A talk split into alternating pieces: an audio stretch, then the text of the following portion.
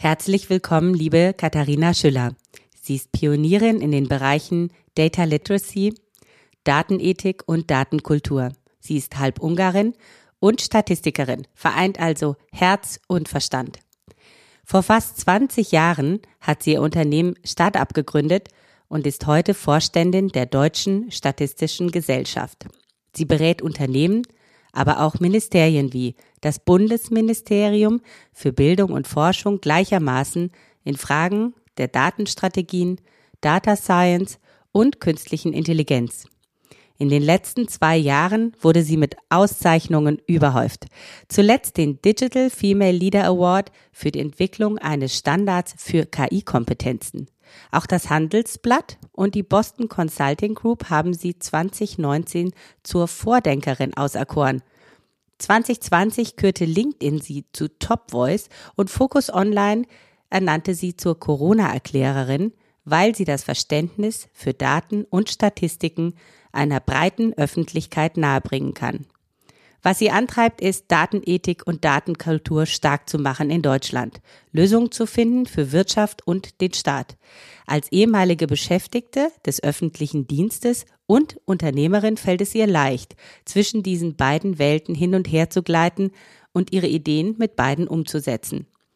Ihre einfühlsame und wohlwollende Art schafft Vertrauen und Transparenz, die man gerade bei Innovation dringend braucht. Wir erfahren heute, was Katharina Schüller über die Zukunft von Datenethik und Datenkultur denkt, wie Staat und Wirtschaft zusammen agieren können und wie man aus starken Werten ein attraktives Geschäftsmodell für Unternehmen und Staaten machen kann, mit denen man sich auch international profilieren kann.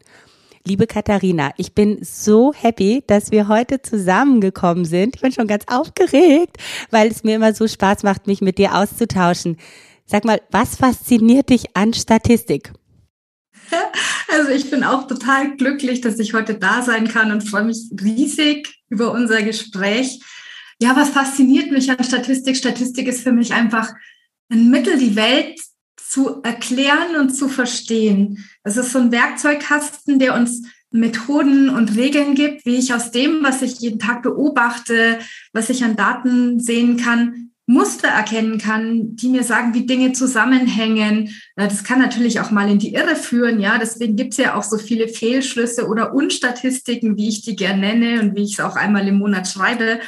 Ähm, aber so, so einfach dieses plötzlich zu erkennen, boah, da ist ein Zusammenhang, boah, so funktioniert das und dann auch mal Vorhersagen treffen zu können. Und das in total unterschiedlichen Bereichen. Also egal, ob es uns jetzt um Medizin geht oder um Politik oder um Wirtschaft oder um Psychologie oder um Unternehmen oder was weiß ich, das finde ich so wahnsinnig faszinierend.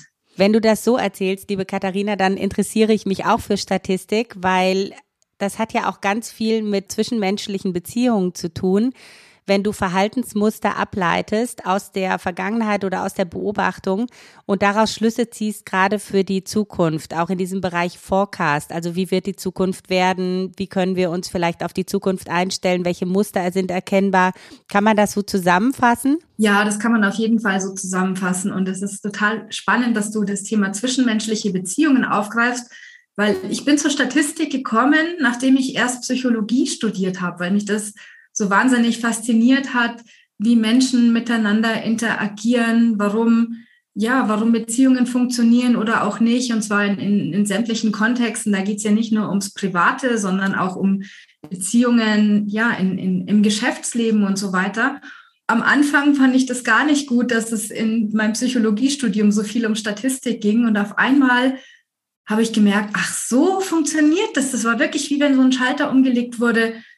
Und dann dachte ich mir, das ist ja fantastisch. Also das, das hilft ja wirklich, ist ja wirklich eine ganz tolle Methodik, um unterschiedlichste Themenbereiche wirklich mal so ja, abstrakt zu fassen und zu systematisieren und dann aber auch zu sagen, okay, ich kann jetzt Regeln erkennen, die mir helfen, was über die Zukunft zu sagen. Aber natürlich muss ich auch total aufpassen, wann funktionieren diese Regeln, wann funktionieren die halt nicht mehr, ähm, weil sich die Zukunft ja auch verändert oder weil sich Systeme verändern in dem Moment, wo ich Vorhersagen mache über diese Systeme und die dann vielleicht auch beeinflusse. Also jetzt mal damit es nicht ganz so auf so einer Metaebene bleibt oder so abstrakt. Wir reden ja heute auch über das Thema Staat und öffentliche Hand. Ich habe sehr viel ähm, im Bereich Schulentwicklung gearbeitet, Schulentwicklungsgutachten gemacht für Kommunen und für Landkreise Spannende ist ja schon ähm, so diese Zögerlichkeit, dass man halt erst sich einen Gutachter oder, oder einen Statistiker reinholt, in dem Moment, wo die Eltern schon auf die Barrikaden gehen, weil die Kinder irgendwie seit einem halben Jahr in Containern beschult werden. Dabei gibt es echt wenig, was man so gut vorhersagen kann, die Schülerzahlen an weiterführenden Schulen.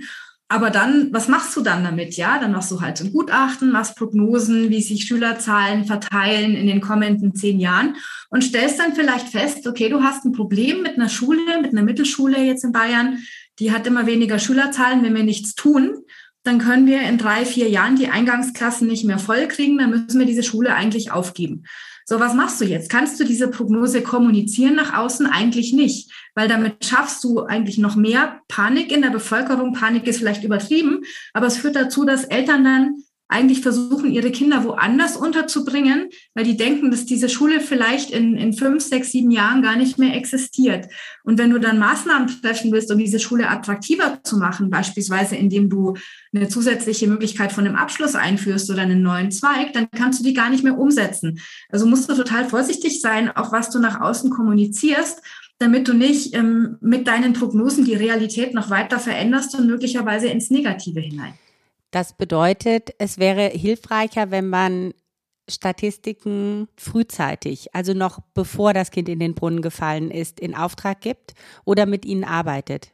Ja, das kann man auf jeden Fall so sagen. Es bedeutet, dass man es frühzeitig machen sollte und dass man es dauerhaft machen sollte. Wenn so ein Gutachten in Auftrag gegeben wird, das dauert dann irgendwas zwischen einem halben Jahr und zwei Jahren und kostet auch, ehrlich gesagt, ganz schön viel Geld. Und in dem Moment, wo man es vor einem Kreistag präsentiert, ist es schon veraltet.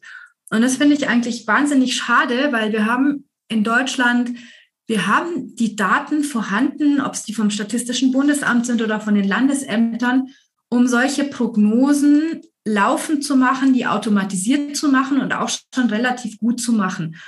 Wir probieren da bei mir im Unternehmen so ein bisschen aus. Wir haben so eine Art internes Datenlabor, wo wir experimentieren, was man mit öffentlich verfügbaren Daten machen kann und, und bauen so kleine Algorithmen, die solche Forecasts machen. Und eigentlich denke ich mir, sowas gehört doch in was wie ein statistisches Bundesamt oder in die statistischen mit rein, dass sie eben auch nicht nur rückblickend die Daten darstellen, sondern solche Forecasts machen und, und dann für die öffentliche Verwaltung zur Verfügung stellen.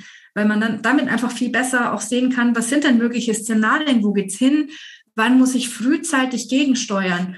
Und natürlich muss man halt auch aufpassen, und da sind wir beim Thema Datenkompetenz, ob solche Forecasts nicht möglicherweise auch missverstanden werden können. Und das haben wir ja jetzt in, in der Corona-Krise ganz deutlich gesehen. Ich mache Vorhersagen, wo sich die Inzidenzen hinentwickeln und es wird halt total missverstanden, weil jede Corona-Vorhersage mit wenigen Ausnahmen, die man gemacht hat, ähm, ist ja nicht, das ist ja nicht eingetreten. Also gerade die Horrorprognosen sind nicht eingetreten, weil niemand hätte es sich erlauben können, die eintreten zu lassen. Also das heißt, die Politik muss ja dann auch entsprechend handeln, wenn klar wird, jetzt geht's in die kritische Richtung und deswegen kann man halt dann nicht die ganz schlimmen Situationen erreichen. Man kann es ja nicht darauf hinauslaufen lassen, dass am Ende wir ganz krasse Triage-Situationen in den Krankenhäusern haben. Aber das wird dann wieder so missverstanden und auch ausgeschlachtet in Richtung, ja, das waren ja alles falsche Prognosen und hier wird ja nur Panik geschürt in der Bevölkerung.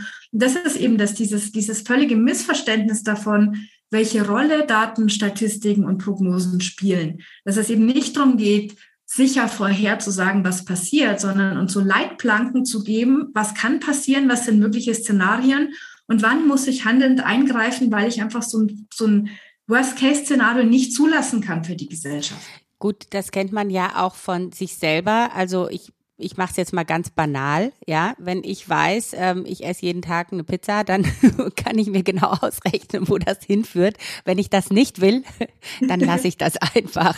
Also es ist natürlich auch so ein scharfes Schwert der Wahrheit, so eine Statistik, die eine Wahrscheinlichkeit anzeigt in der Zukunft, wenn man sein Verhalten nicht verändert, dass das eintritt. Und so ein scharfes Schwert will ja auch geführt werden. Da braucht man gewisse Kompetenzen. Und du als Psychologe kannst ja auch diese Interpretation der Daten runterbrechen aufs Zwischenmenschliche und daraus einen Handlungsauftrag zu formulieren, also das, was die Politik oder Entscheidungsträger dann machen müssen, das kannst du ja begleiten.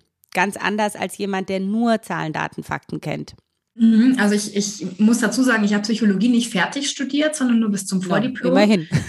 Ähm, also es hilft mir in zweierlei Hinsicht. Es hilft mir tatsächlich durch das, was ich da gelernt habe, mir immer wieder vor Augen zu halten, dass Daten und Datenanalysen kein Selbstzweck sind.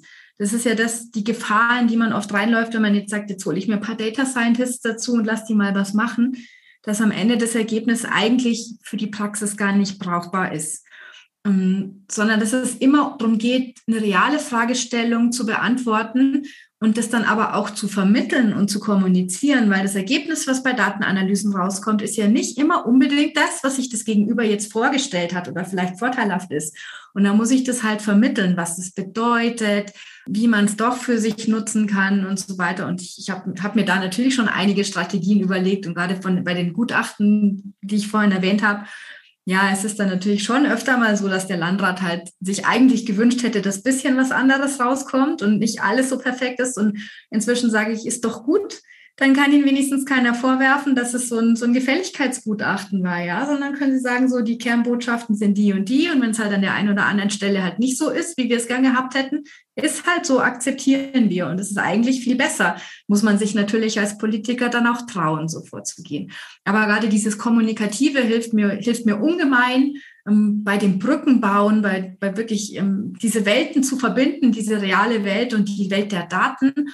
Ähm, und andererseits merke ich auch oft, dass es Menschen gehen anders auf mich zu, wenn sie hören, dass ich nicht nur so total nerdig unterwegs bin und nicht nur irgendwie Code und Eins und Nullen kann, sondern, sondern dass mich Menschen auch wahnsinnig interessieren und zwischenmenschliche Beziehungen. Das ist ja eine total tolle Kombination bei dir. Du lieferst die Zahlen und damit auch eine vielleicht etwas schmerzhafte Wahrheit, aber du gehst auch in Beziehung mit demjenigen, der dich beauftragt hat und gibst ihm dann auch etwas an die Hand, wie er damit positiv umgehen kann, sodass er seine Zukunft positiv gestalten kann. Also du bist ja eigentlich schon sowas wie ein Coach oder sowas. Wie schaffst du es bei einem Auftrag genau den Fokus auf diese Frage zu richten, die jetzt gerade dran ist und nicht an dem Fokus vorbei zu arbeiten? Hast du da auch so ein Bauchgefühl? Oder? Bauchgefühl oder Erfahrung oder Gespür das spielt für mich eine ganz wichtige Rolle. Ich hab, äh, es hat schon einen Grund, warum das Buch, was ich geschrieben habe, Statistik und Intuition heißt. Und ich, für mich eine der wichtigsten Erkenntnisse in, in meiner ganzen bisherigen Tätigkeit war, dass es, es Daten gibt, aber auch die Bedeutung von Daten. Und das sind eben zwei Paar Stiefel. Und es reicht nicht, eine Statistik zu machen. Man muss die auch interpretieren und in den Kontext setzen. Und diesen Kontext kann man nicht außen vor lassen. Und ich habe mir ja in den letzten Jahren sehr intensiv damit beschäftigt, was sind eigentlich Daten- und KI-Kompetenzen. Und es wird häufig reduziert auf diese technischen Aspekte, dass man Daten beschaffen kann, Daten managen kann, aufbereiten, verknüpfen, mit großen Datenmengen umgehen und die dann auch entsprechend analysieren und die passenden Algorithmen finden. Und für mich ist Datenkompetenz ein viel, viel weiter gefasster Begriff. Der beginnt nämlich in der realen Welt. Der beginnt bei dem Thema Datenkultur, bei der Frage, was kann ich mit Daten überhaupt machen? Wo liegen die Möglichkeiten und Grenzen? Wo können Sie mir Fragen beantworten und wo vielleicht auch nicht? Und wen brauche ich dafür alles? Also welche Perspektiven muss ich mit einbeziehen? Ähm, und dann geht es über, welche Daten passen dann dafür? Wie kann ich die analysieren? Wie interpretiere ich sie später und leite daraus später datengetriebenes Handeln ab, das ich dann auch wiederum evaluieren muss, ob es wirklich zu dem geführt hat, was ich vorher gesagt habe. Und das Entscheidende für mich ist es, dass das kein objektiver, kein neutraler Prozess ist, sondern ich treffe an jedem Punkt dieser Wertschöpfungskette aus Daten, treffe ich subjektive Entscheidungen. Beispiel Pandemie, die erste subjektive Entscheidung beim Management einer Pandemie ist, worauf schaue ich denn? Interessiert mich nur das Thema Gesundheit oder schaue ich auch auf psychosoziale Folgen, schaue ich auf ökonomische Folgen, schaue ich auf das Thema Bildung? Habe ich wirklich alle Zielgruppen im Griff? Und das ist für mich übrigens ein großes Problem in dieser Pandemie, dass wir viel zu wenig diverse Perspektiven in den Experten, eigentlich müsste ich äh, korrekterweise ExpertInnenbeiräten sagen, aber es waren, glaube ich, am Anfang wenig Expertinnen dabei. Um, ähm, dass ich wirklich auch deren Perspektive mit einbringe, weil es gibt diesen schönen Satz, you cannot manage what you don't measure. Wenn ich aber bestimmte, bestimmte Themen, von denen nur einzelne Zielgruppen betroffen sind, Frauen, gerade alleinerziehende Frauen, Kinder betroffen sind, wenn ich die gar nicht mit reinbringe von Anfang an, dann ist mir doch gar nicht klar, dass diese Themen eine Rolle spielen und dann komme ich auch nicht auf die Idee, dass ich dafür Daten und Indikatoren erheben muss. Das heißt, wir sind hier in hoch, hohem Maße subjektiv unterwegs. Was messe ich überhaupt? Dann ist die nächste Frage, welche Daten sind eigentlich geeignet? Ähm, auf welche Art und Weise erhebe ich die Daten? Welche möglichen Messfehler treten dabei auf? Was ist der Unterschied zwischen Messdaten und Befragungsdaten? Wie granular erhebe ich die? Also in welchen Zeiträumen? Wie feinräumig? Dann welche Analysenmethoden nehme ich die? Das ist ja auch nicht Gott gegeben, welchen Algorithmus ich da jetzt anwende oder welche statistische Methodik. Auch wenn man das erstmal so im, gerade in den Nebenfächern so lernt, dass in bestimmten Datensituationen muss man dann den Gauss-Test nehmen und in einem anderen Fall muss man dann den T-Test nehmen und dann den Chi-Quadrat-Test oder den irgendeinen non-parametrischen Test. Aber in der Realität sind diese Entscheidungen alles andere als eindeutig und es hat sehr viel mit Erfahrung und Gespür zu tun. Und dann geht es natürlich auf der ganzen Kette wieder zurück. Was bedeuten jetzt eigentlich diese Ergebnisse? Was bedeutet es, wenn ich ein bestimmtes Maß an Unsicherheit immer noch habe? Wie weit kann ich extrapolieren in die Zukunft, vielleicht auf andere Situationen? Kann ich Ergebnisse von einer Bevölkerungsgruppe auf eine andere übertragen? Kann ich Ergebnisse, die ich aus Studien aus UK oder Israel habe, auf Deutschland übertragen oder nicht?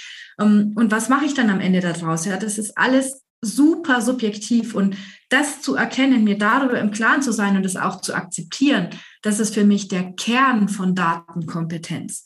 Und, und ja, das finde ich aber auch so faszinierend, ja, und da drin liegt auch so eine große Chance. Und deswegen glaube ich, dass, dass Statistik, Datenanalyse eben so eine Mischung ist aus, aus Handwerk, das muss ich einfach beherrschen, aus Wissenschaft, aber auch, ist es auch eine Kunst. Also dieses Gespür zu erkennen, worauf muss ich schauen, wie so ein Künstler sagt, das ist die Perspektive das will ich abbilden, damit kann ich eine Botschaft drüber bringen.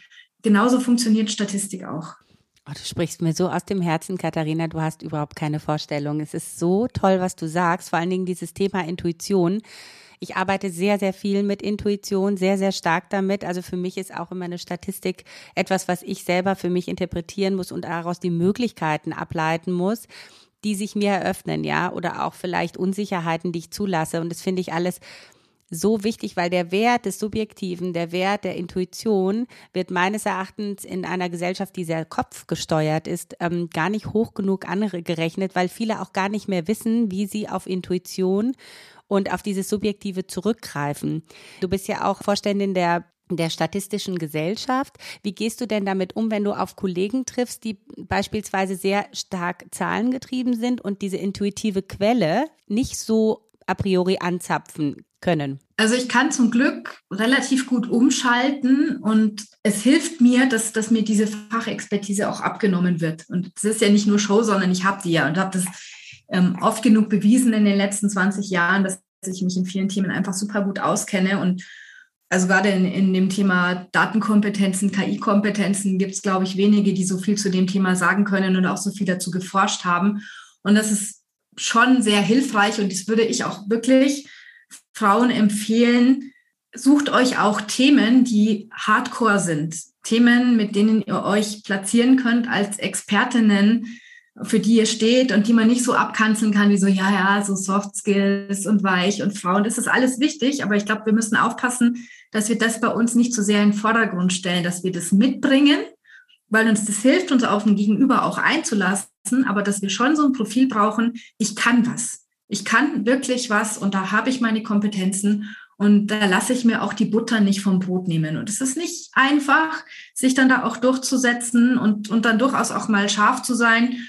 Ähm, ich war vor nicht allzu langer Zeit in der Talkshow zum ersten Mal und dann habe ich mir auch nicht gerade die leichteste ausgesucht oder die, die kam ja auf mich zu und ähm, saß dann da mit zwei Corona-Leugnern und das war schon, ich war sehr überrascht, wie man auch die Realität so verkennen kann und einfach falsche Fakten auf den Tisch bringt. Und eigentlich wollte ich am Anfang wirklich nüchtern bleiben, neutral bleiben, sachlich bleiben. Und irgendwann habe ich dann auch einfach gesagt, jetzt lassen Sie mich gefälligst ausreden und solche Sachen. Weil, weil man muss, glaube ich, auch, auch dann an bestimmten Punkten auch mal zeigen, wo der Hammer hängt und sagen, so ist es halt nicht, ja. Und dann wirklich auch mal ganz knallhart sagen, das sind die Fakten erstens, zweitens, drittens und so läuft es. Und ähm, wir können gerne auf sachlicher Ebene diskutieren, aber so nicht. Und das, ich glaube, dass ich diese Kombi vielleicht durch Intuition ganz gut hinkriege. Also, also ein Gefühl dafür habe, bei wem muss ich welchen oder wem kann ich welchen Ton anschlagen, dass man dann irgendwann auch, auch auf einer gemeinsamen Ebene miteinander reden kann. Finde ich einen sehr, sehr guten Tipp von dir, dass man sich gerade als Frau solche harten Bereiche raussucht, wo man die Soft mit den Hard Skills verbinden kann. Das habe ich auch immer gerne gemacht und das ist so befriedigend und so sinnstiftend, weil gerade in diesen harten Bereichen fehlt dieser Anteil total. Und ich sehe das genauso wie du, dass ähm, gerade Frauen da sehr, sehr viel Gutes tun können. Und vielen Dank, dass du da bei der Statistik äh, als Frau so auch die Stange hältst. Das finde ich richtig, richtig gut. Darf ich mal zurückkommen auf deine Herkunft? Du bist ja halb Ungarin. Wie, inwiefern spielt das irgendwie auch eine Rolle für dich? Ich komme ja selber auch aus Rumänien und wir haben da noch mal ein ganz anderes äh, Frauenbild. Ich habe sehr, sehr viele starke Frauen in meiner Vergangenheit. Wie ist es denn bei dir? Spielt das irgendwie rein, dieser Migrationshintergrund auch und das Frauenbild, das du da hast? Ja, ich glaube schon. Also wir waren in meiner Kindheit auch oft in Ungarn im Urlaub und es war schon immer eine ganz andere Welt. Sehr, sehr familiengeprägt, sehr, man hält einfach zusammen, man unterstützt sich. Ich habe hier auch, also ich habe eine riesige Familie, gerade väterlicherseits und ich weiß, ich kann die auch einfach mal, auch irgendjemand, den ich eigentlich jahrelang nicht gesehen habe oder vielleicht sogar noch nie gesehen habe, ich kann anrufen und hinschreiben und sagen, hey, ich bin's, die Kathi und ähm, wir sind so und so und so verwandt. Äh, kannst du mir mal kurz helfen in der und der Sache? Und es ist immer sofort, ja klar. Ähm, Familie ist einfach Familie und man unterstützt sich, auch wenn man mal Knatsch miteinander hat. Es wird natürlich auch wahnsinnig viel rumgetratscht. Das ist vielleicht auch typisch für diese Gesellschaften, dass eben so der, der Dorfklatsch halt eine große Rolle spielt. Aber dieses starke Frauenbild habe ich, glaube ich, von da und dieses, man, man darf sich auch was trauen und man darf Dinge auch mal anders machen.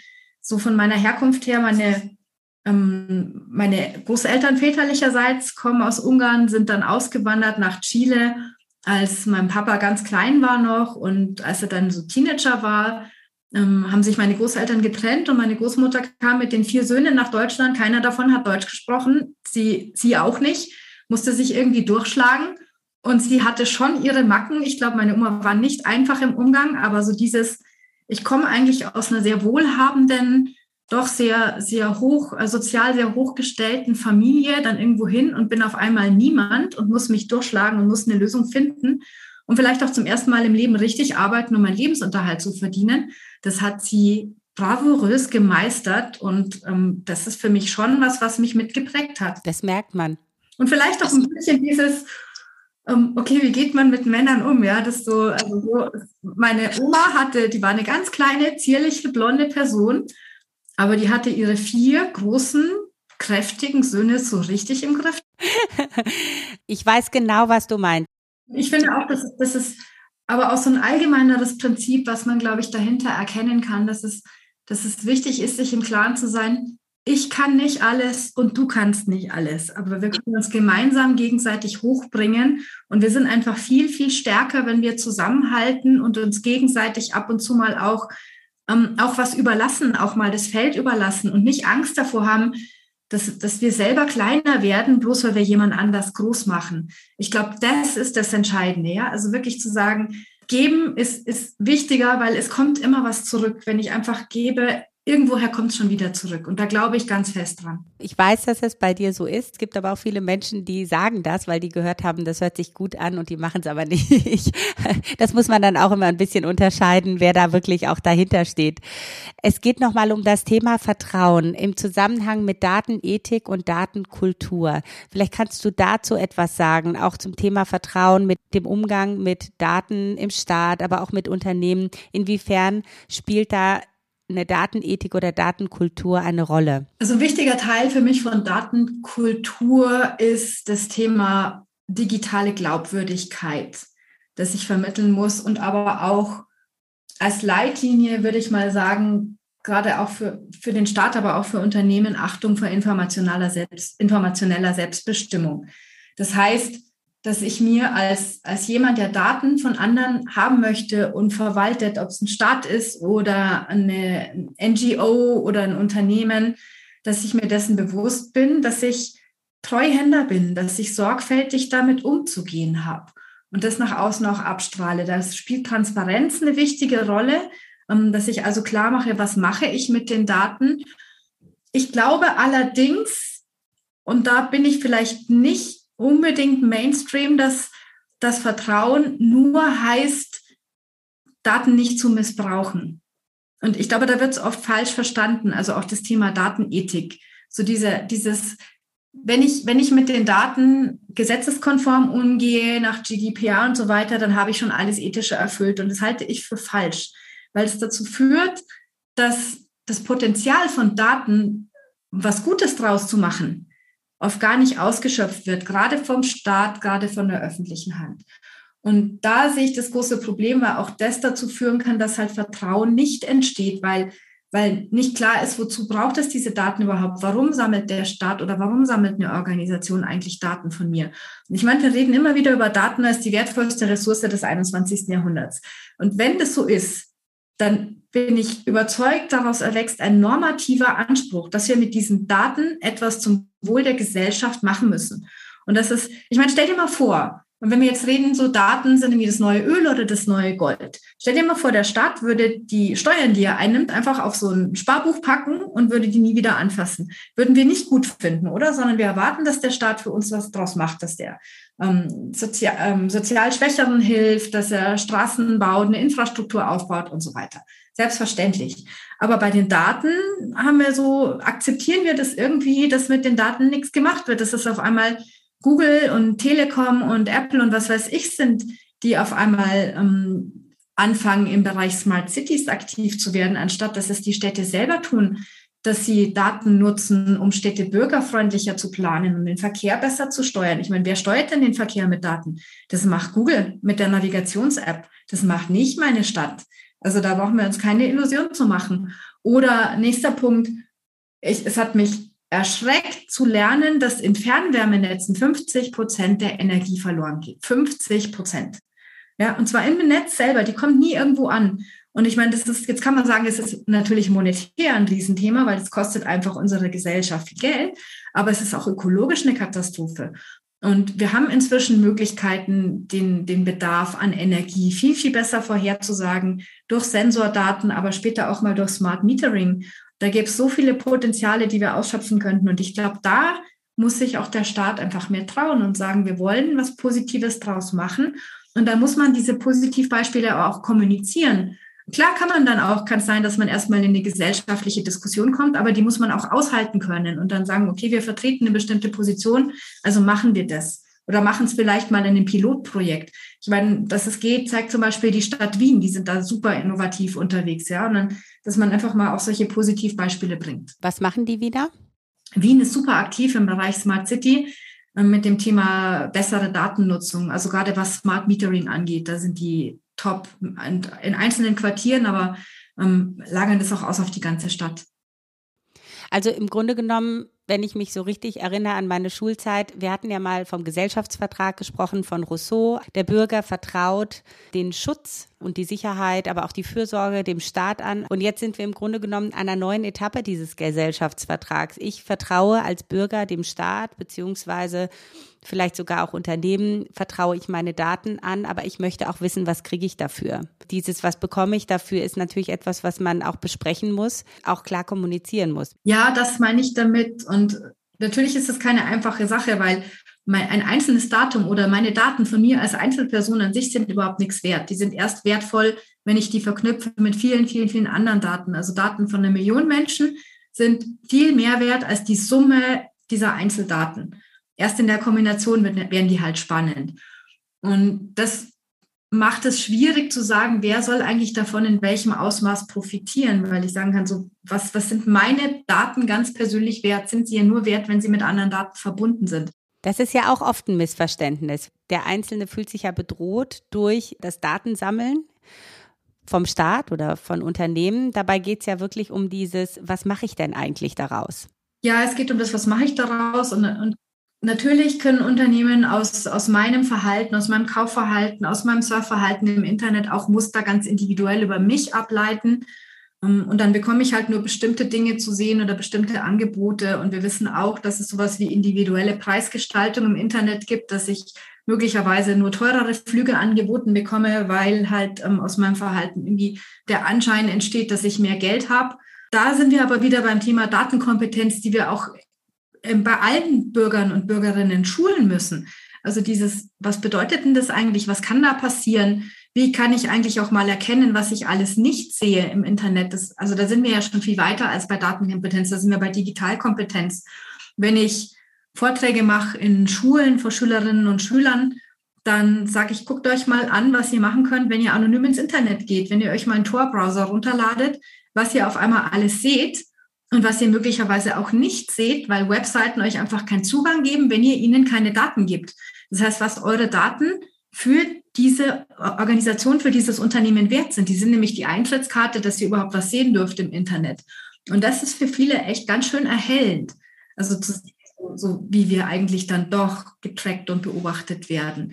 Aber das heißt ja nicht, dass wir total hilflos sind, ja, sondern der erste Schritt, das heißt ja so schön, ähm, erkenne dich selbst oder du musst erstmal erstmal erkennen, was passiert, bevor du handeln Hey, das ist mein Motto. Steht auf meiner Visitenkarte. Empowerment, dieses ähm, Bewusstwerden, richtig? Ja, ja, schön. Und ich finde, wir hatten gestern eine super interessante Diskussion, weil ähm, wir haben ja schon kurz darüber gesprochen, dass ich mich so mit Daten- und KI-Kompetenzen auseinandersetze und ich habe jetzt dieses Wahnsinnsprivileg, dass ich eine Arbeitsgruppe leiten darf von, von IEEE, das ist der weltgrößte technische Berufsverband. Die entwickeln Standards so wie DIN oder ISO-Normen, insbesondere im technischen Bereich und haben großen Fokus mittlerweile auf Ethik und KI. Ich darf eine Arbeitsgruppe leiten, die einen globalen Standard für Daten- und KI-Kompetenzen entwickelt. Und wir haben sehr viel über diesen, diesen Kompetenzbegriff auch geredet, ob man jetzt Kompetenz sagt oder Skill, also Fähigkeiten. Was heißt eigentlich Kompetenz? Also ich bin inzwischen überzeugt, Kompetenzen müssen drei Dimensionen haben, Wissen, Fähigkeiten, Fertigkeiten, aber auch eine ethische Dimension, also Werthaltungen.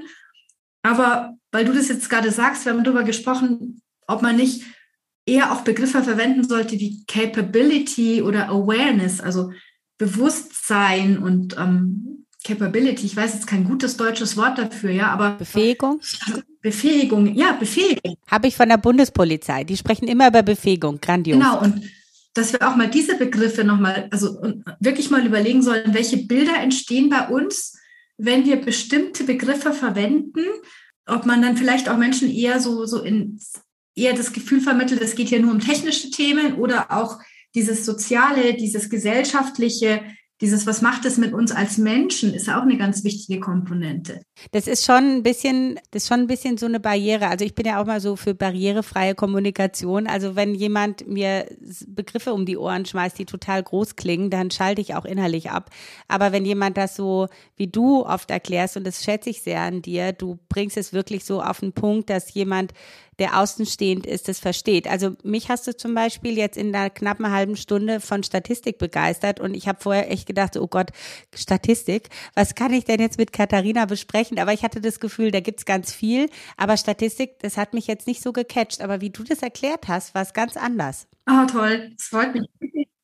Wenn jetzt beispielsweise ein Staat oder ein Unternehmen ganz bewusst auf Datenethik, Datenkultur setzt, also ganz klar sagt, okay, wir haben uns Gedanken gemacht, wir wollen hier auch einen Benefit bringen für unsere Kunden, unsere Bürger und wir wollen mit Daten das und das und das machen.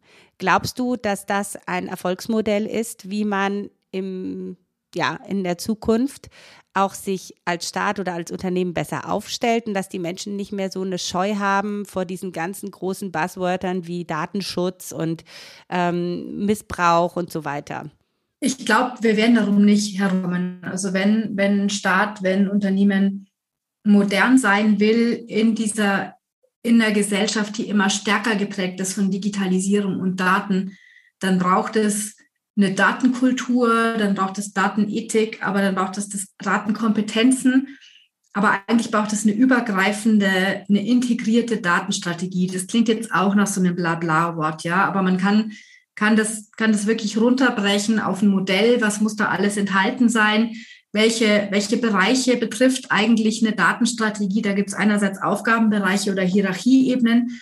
Ich muss mir auf der obersten Führungsebene anschauen, was heißt eigentlich Data Governance. Das heißt, was sind Datenthemen, die organisationsweit gesteuert werden müssen entschieden werden müssen. Dann ganz unten auf der operativen Ebene, wie will ich eigentlich mit Daten umgehen? Was sind so Anwendungsfälle, die gut sind für mich? Wie sollen entsprechende Prozesse ablaufen? Und dazwischen aber auch ein Qualitäts- und Risikomanagement. Ich muss mir bewusst sein, dass in dem Moment, wo ich anfange mit Daten und auch KI zu arbeiten, dass ich eine Qualitätssicherung machen muss und dass ich ganz neue Risiken entwickle oder ganz neue Risiken entstehen, mit denen ich umgehen muss.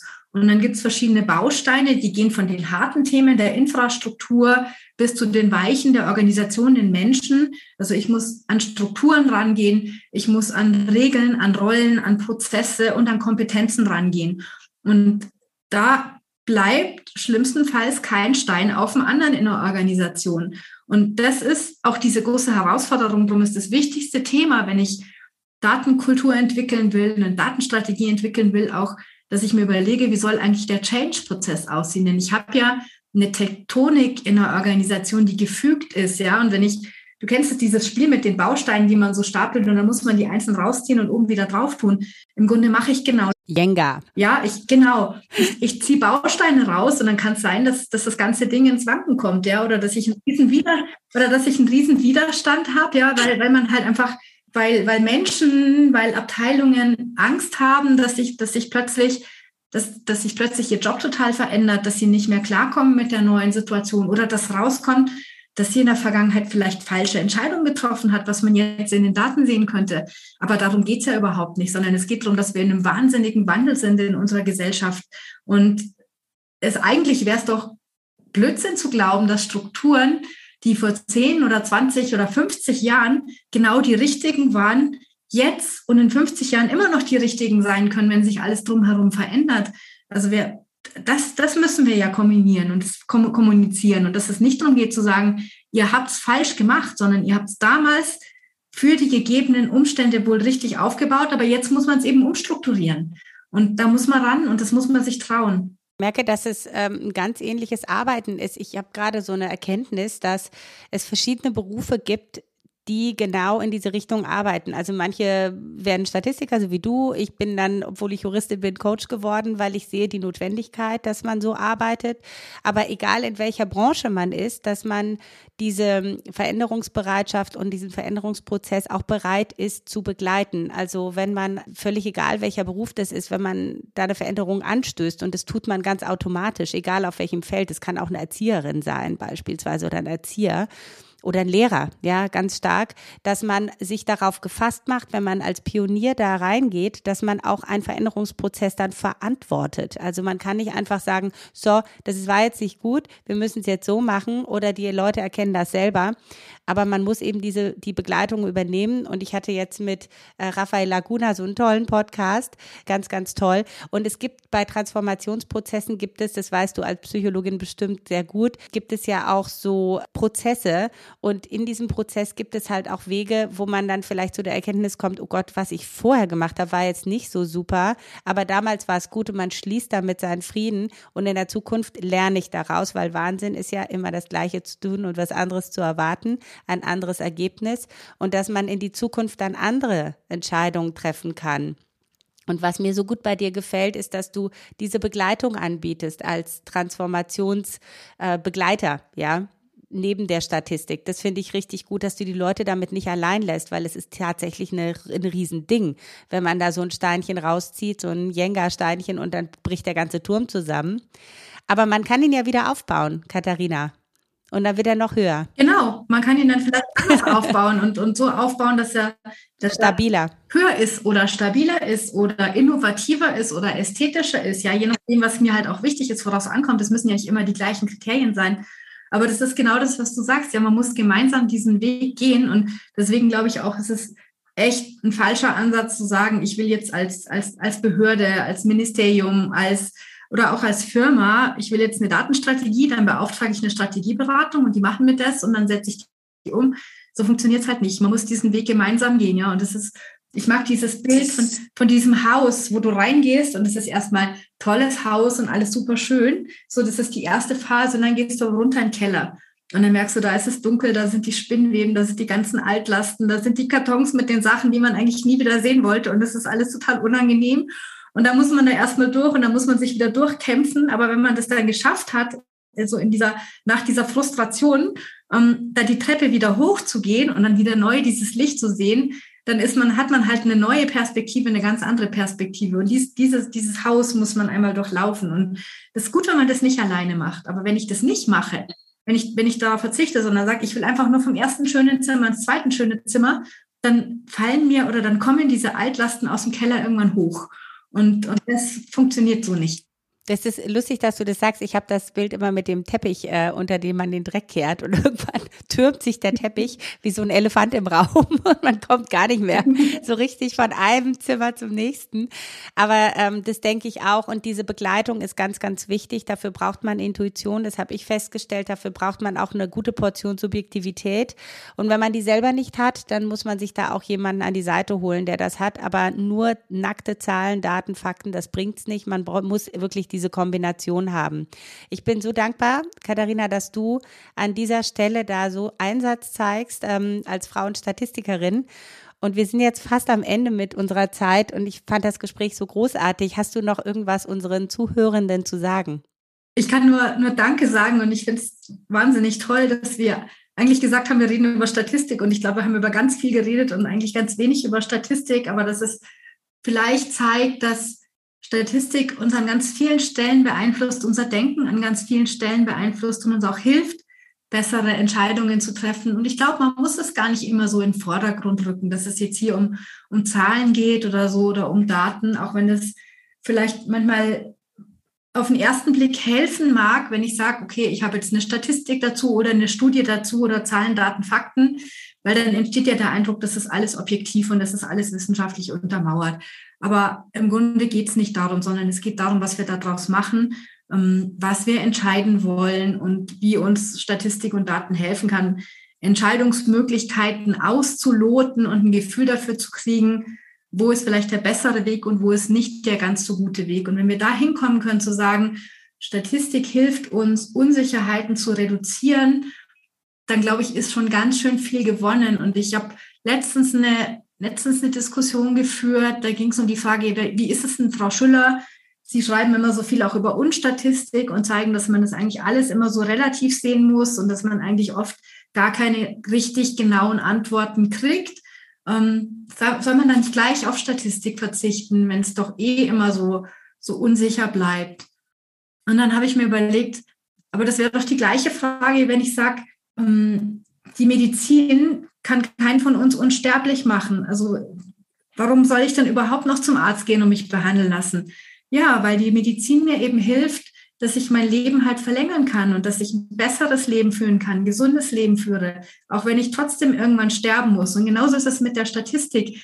Die Statistik wird mir nicht sagen, was jetzt genau die richtige Entscheidung ist und 100 Prozent präzise vorhersagen. Aber die Statistik hilft mir, dass ich ein besseres Gefühl dafür kriege, wo der richtige Weg ist und wo der falsche Weg ist und reduziert meine Unsicherheiten. Ich glaube, wenn wir uns das Bild vor Augen halten, dann entsteht auch ein, ein, besseres Gefühl dafür, was Statistik, was Daten leisten können und was sie halt nicht leisten können. Und auch wenn es nicht wenn es die perfekten Methoden nicht gibt, dass es trotzdem ein ganz wichtiges und wertvolles Werkzeug ist.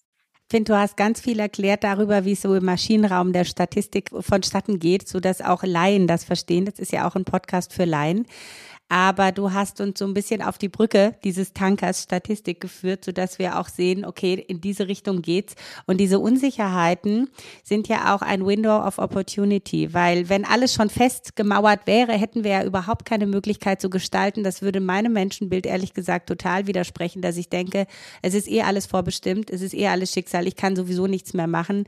Unsicherheit ist für mich immer eine Chance, Dinge auch selber zu gestalten. Ja, genau so sehe ich das auch. Wir müssen diese Chancen sehen, die da draußen entstehen. Und wir reframe das jetzt einfach, Katharina. Wir sagen jetzt einfach, Unsicherheit ist unser Win of Opportunity, unsere Chance. Da gehen wir durch. Je größer, desto besser. Vielleicht schreibe ich das auf meine Visitenkarten. Und deinen Blog müssen wir noch bewerben und Statistik. Und Statistik, genau. Da geben wir auch noch mal einen Link im Begleittext. Also bitte unbedingt reinschauen. Das hilft uns auch in dieser unsicheren Zeit. Unsicherheit heißt Gestaltungsfreiheit. Sehr gut. Vielen Dank, liebe Katharina. Ja, vielen Dank, liebe Dorit. Hat wahnsinnig Spaß gemacht. Mir auch.